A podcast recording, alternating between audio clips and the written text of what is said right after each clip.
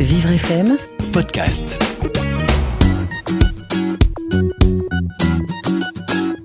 Aujourd'hui, je vais vous présenter un album qui plaira autant aux petites filles qu'aux petits garçons. Ça s'appelle La licorne qui savait parler aux dragons. Pour rentrer chez elle, la petite licorne passait par le bois des cendres. C'était le chemin le plus court, mais vraiment le plus sûr. Il y régnait en effet un terrible dragon qui grondait, soufflait, criait sa fureur à longueur de journée. Jeudi, le dragon, plus si terrible que cela, trouva un nouveau paquet doré contenant les sept lettres sablées des mots fou et rire. Regardant en direction de la forêt, la petite licorne savait que son cadeau faisait effet. Les arbres étaient secoués de joyeux tremblements, ébouriffés par une tempête de gaieté. Assis par terre pour déguster ses sablés, le géant cracheur de feu se laissait chatouiller les orteils par une intrépide colonie de chenilles qui cheminait sur ses pattes. Et il riait comme un fou. Il pensait que ce serait doux de partager ces moments avec un ami.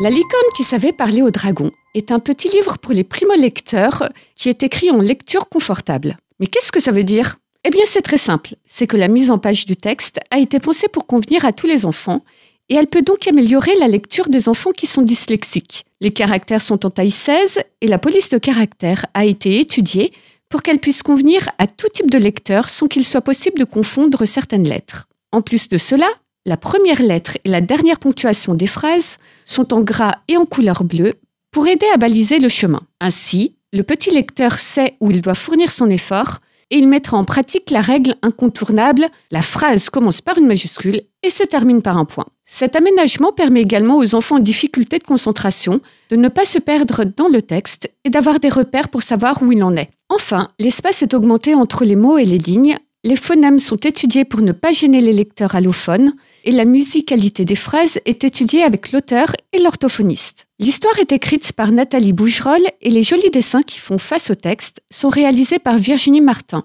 Cerise sur le gâteau, deux délicieuses recettes de cuisine sont détaillées à la fin du livre pour se régaler autour d'un bon dessert. La licorne qui savait parler au dragon est une jolie histoire qui aborde l'amitié, la bienveillance, la différence, les émotions, le respect et la tolérance. De belles valeurs qui sont mises à l'honneur dans un joli album accessible à tous les petits lecteurs. Si vous souhaitez vous procurer ce livre publié par les éditions Zétoulu, vous le trouverez en vente en librairie à un prix de 5,50 euros. Et pour découvrir d'autres ouvrages pensés et conçus pour faciliter la lecture à tous, n'hésitez pas à vous rendre sur les sites de livreaccès.fr ou vivrefm.com.